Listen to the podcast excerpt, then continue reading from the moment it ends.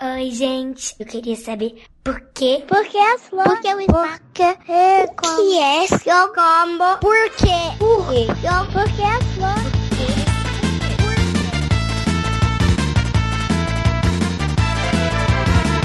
Bem-vindos a mais um episódio do Psy Kids. Sai, kids, porque sim não é a resposta.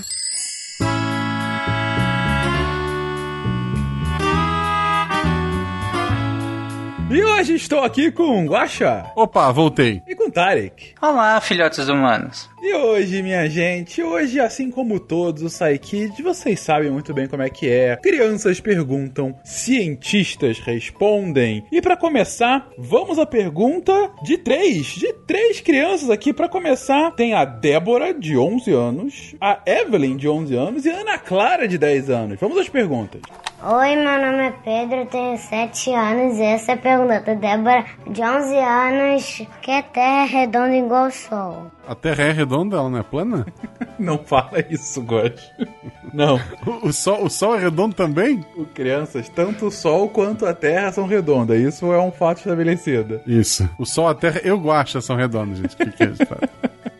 Baseado nisso, o Donovan vai responder. Vamos lá, Donovan. Olá, Débora. Eu sou o Donovan e agradeço muito por você ter enviado sua pergunta.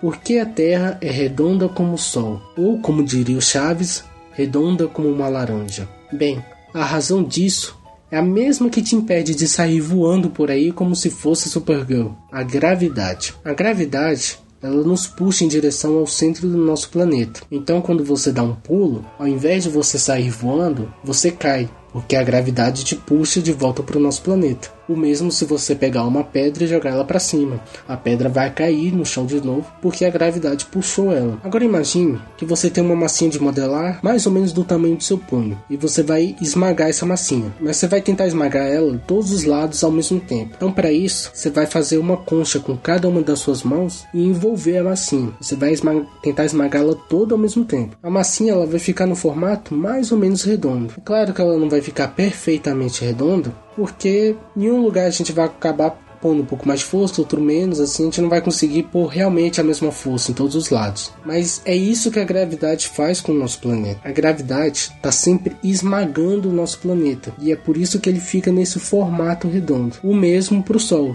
O Sol também está sempre sendo esmagado pela gravidade dele e por isso também que ele é redondo. Bem, eu espero que eu tenha respondido a sua pergunta e envie mais dúvidas, outros questionamentos que você tiver. Nós ficaremos muito felizes de respondê-los. Tchau! Parece pouco intuitivo, né? Mas é, às vezes a gente. Eu não sei se as crianças conseguem imaginar. Imagine uma- um quadrado de massinha do tamanho de uma pessoa, grande. E aí, imagine que a gente coloca um monte de gente em volta apertando ao mesmo tempo. Vai, esse quadrado, por fim, vai ficar uma bola. Porque todo mundo vai estar apertando de todos os lados e, a- e o formato que vai ficar, se todo mundo f- apertar com a mesma força, vai ser uma bola. É tipo isso, na gravidade. Exatamente. Então é por isso, Débora, é por isso. Como o Tarek falou, com as pessoas, com as pessoas empurrando de todos os lados, ou como o Donovan falou, você apertando com a mesma força de todos os lados uma massinha, aquela figura que não teria forma vai começando a ficar cada vez mais redonda, cada vez mais redonda. Mas pega esse exemplo, por exemplo, do Tarek. Se tivesse um monte de gente, imagina você, seu pai, sua mãe, todo mundo abraçando uma grande massinha. Você concorda comigo que seu pai e sua mãe provavelmente vão ter mais força, vão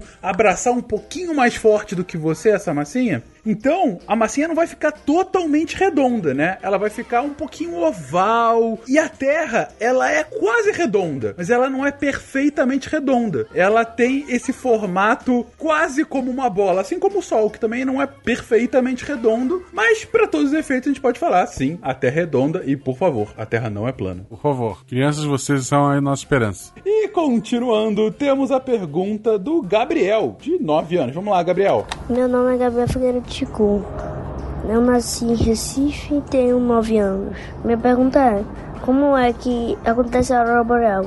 Eu vou dizer que bate o sol com a terra, mas não. O que bate é a luz e a terra que eu tô pensando. Aqui.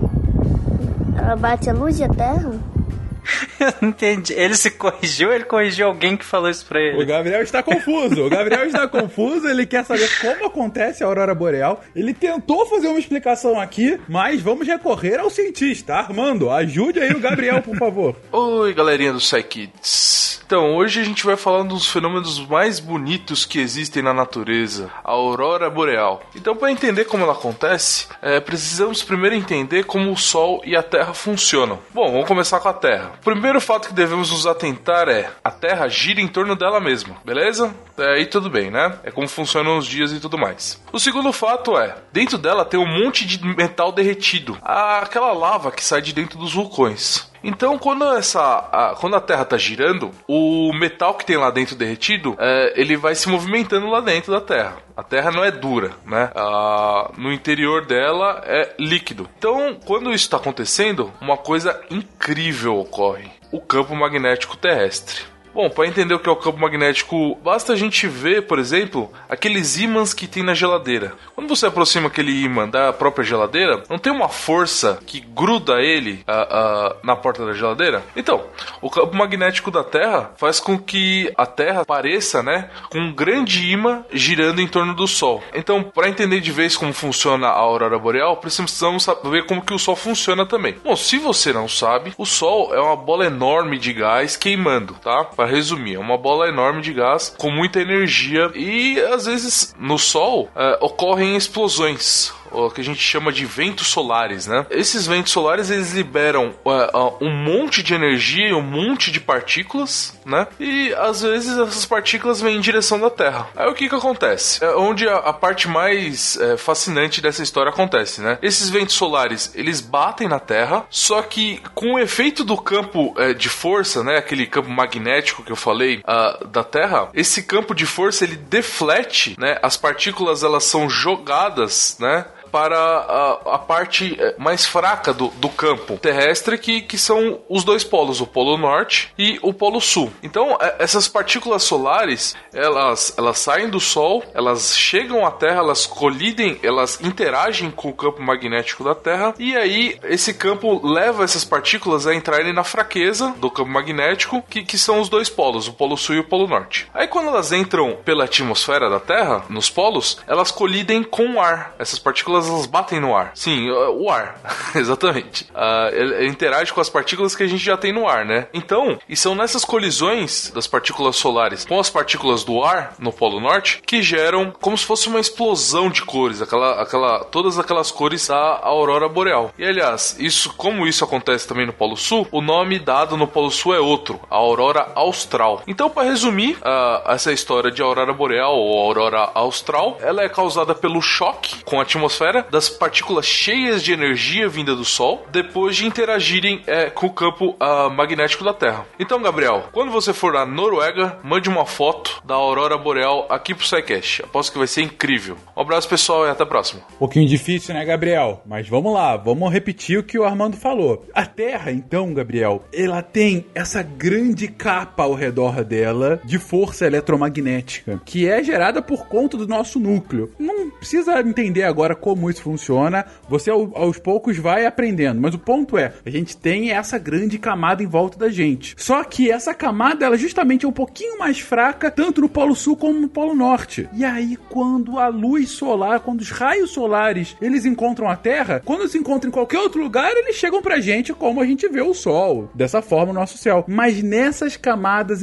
nesses pontos um pouquinho mais frágeis, em determinados momentos, ela acaba fazendo essa explosão de de cores. Parece um grande arco-íris, meio psicodélico, meio diferentão no céu, principalmente à noite, que você consegue ver mais isso. Difícil, né? Algum comentário, gente? Não me deixa no vácuo. É difícil? Né? não, não, realmente é pouco intuitivo, na verdade. É né? pouco intuitivo, é pouco. Mas é bem bonito, mas é bem bonito. Não, é muito bonito. E você sabia, Gabriel, justamente por ser um negócio extremamente pouco intuitivo, muita gente, muitos povos no passado é, veneravam esse fenômeno quando viam, porque parecia que era alguma mensagem de Deus ou coisa do gênero, porque não sabia explicar o que estava acontecendo. Nossa, o céu tá brilhante. É, deve ser alguma mensagem divina. E na verdade, a ciência hoje consegue explicar. Uhum. É tipo o arco-íris, né? O arco-íris tem várias mitologias sobre o arco-íris, até que a gente conseguiu entender a, decomposição das cores lá com Isaac Newton e tudo mais. Uhum. Ah, inclusive, uma das, das lendas mais famosas, Gabriel, você que pode estar tá vendo agora Vingadores, você deve ter visto as Valkyrias, né? No filme do Thor, as Valkyrias valquírias, né?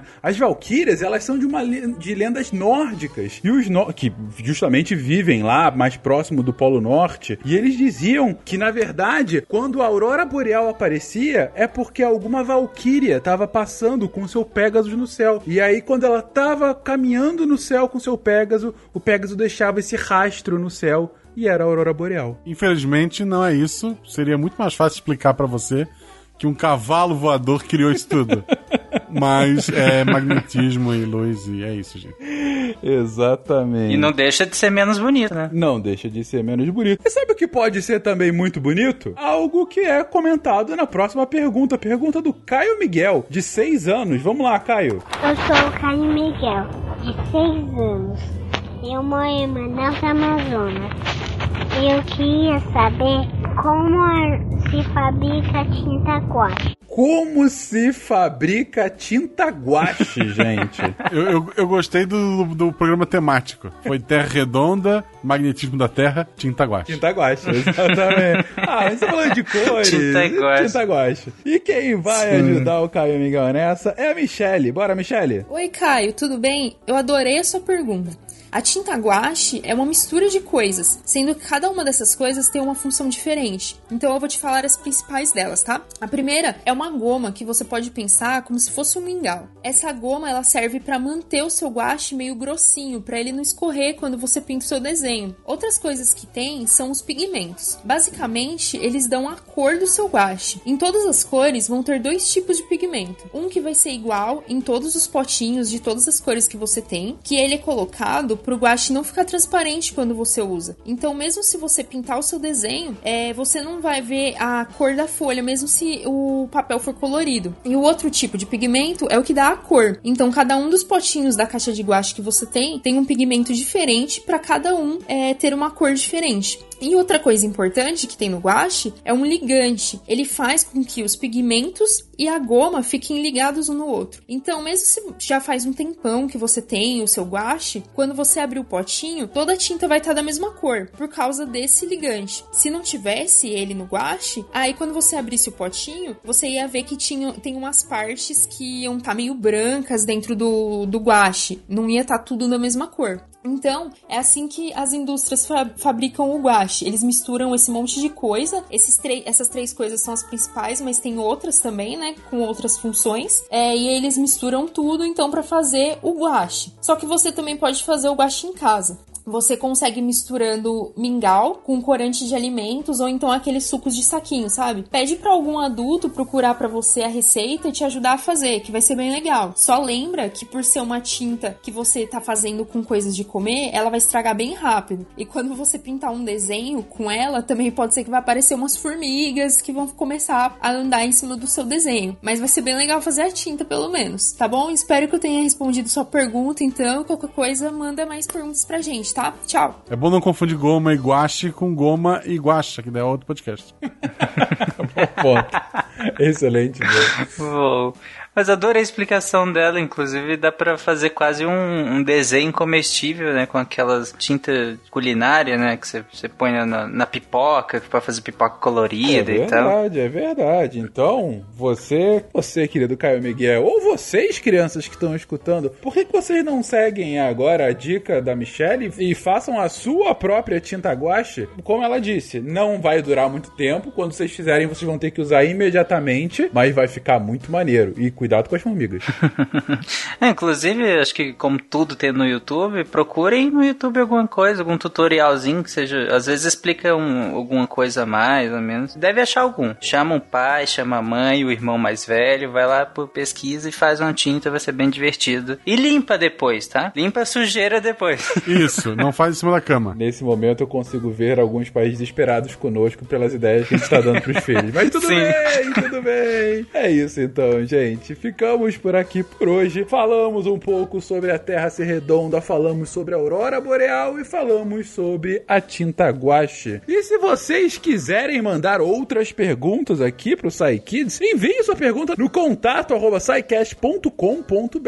Você pai, tio, avô, ah, irmão, você que sabe que tem uma criança de 5 a 15 anos curiosa, querendo saber mais sobre o mundo, fala pra ela perguntar aqui pra pra gente que sem dúvida a gente vai pedir para que um de nossos cientistas a responda. É, e se você já é patrono nosso, do, do SciCast e tudo mais, é, vocês podem enviar inclusive direto pra gente, né? Porque quem é patrono tá no grupo de patronato, então pode enviar direto pelo WhatsApp. Isso. Se você não é patrono, procura a gente nas redes sociais também, a gente direciona um jeito melhor para mandar, se não quiser mandar por e-mail. Então, assim, canal é o que não falta, né? Exatamente. E Guaxa, qual a sua, o seu recado, a, a, o seu ensinamento dessa semana? A Terra é redonda, ela produz coisas maravilhosas como a aurora boreal e você pode reproduzir tudo isso com tinta. É isso. É isso. e comer no final. comer. Se for, Não, não, a tinta se for, caseira, olha só. comestível. A maioria das tintas não é comestível. Não pode. Existem algumas que podem ser feitas em casa. Na dúvida, não coma a tinta, coma a verdura. Exatamente. Ai, eu estou um pouco desesperado com esse final. Tchau, gente. Até semana que vem.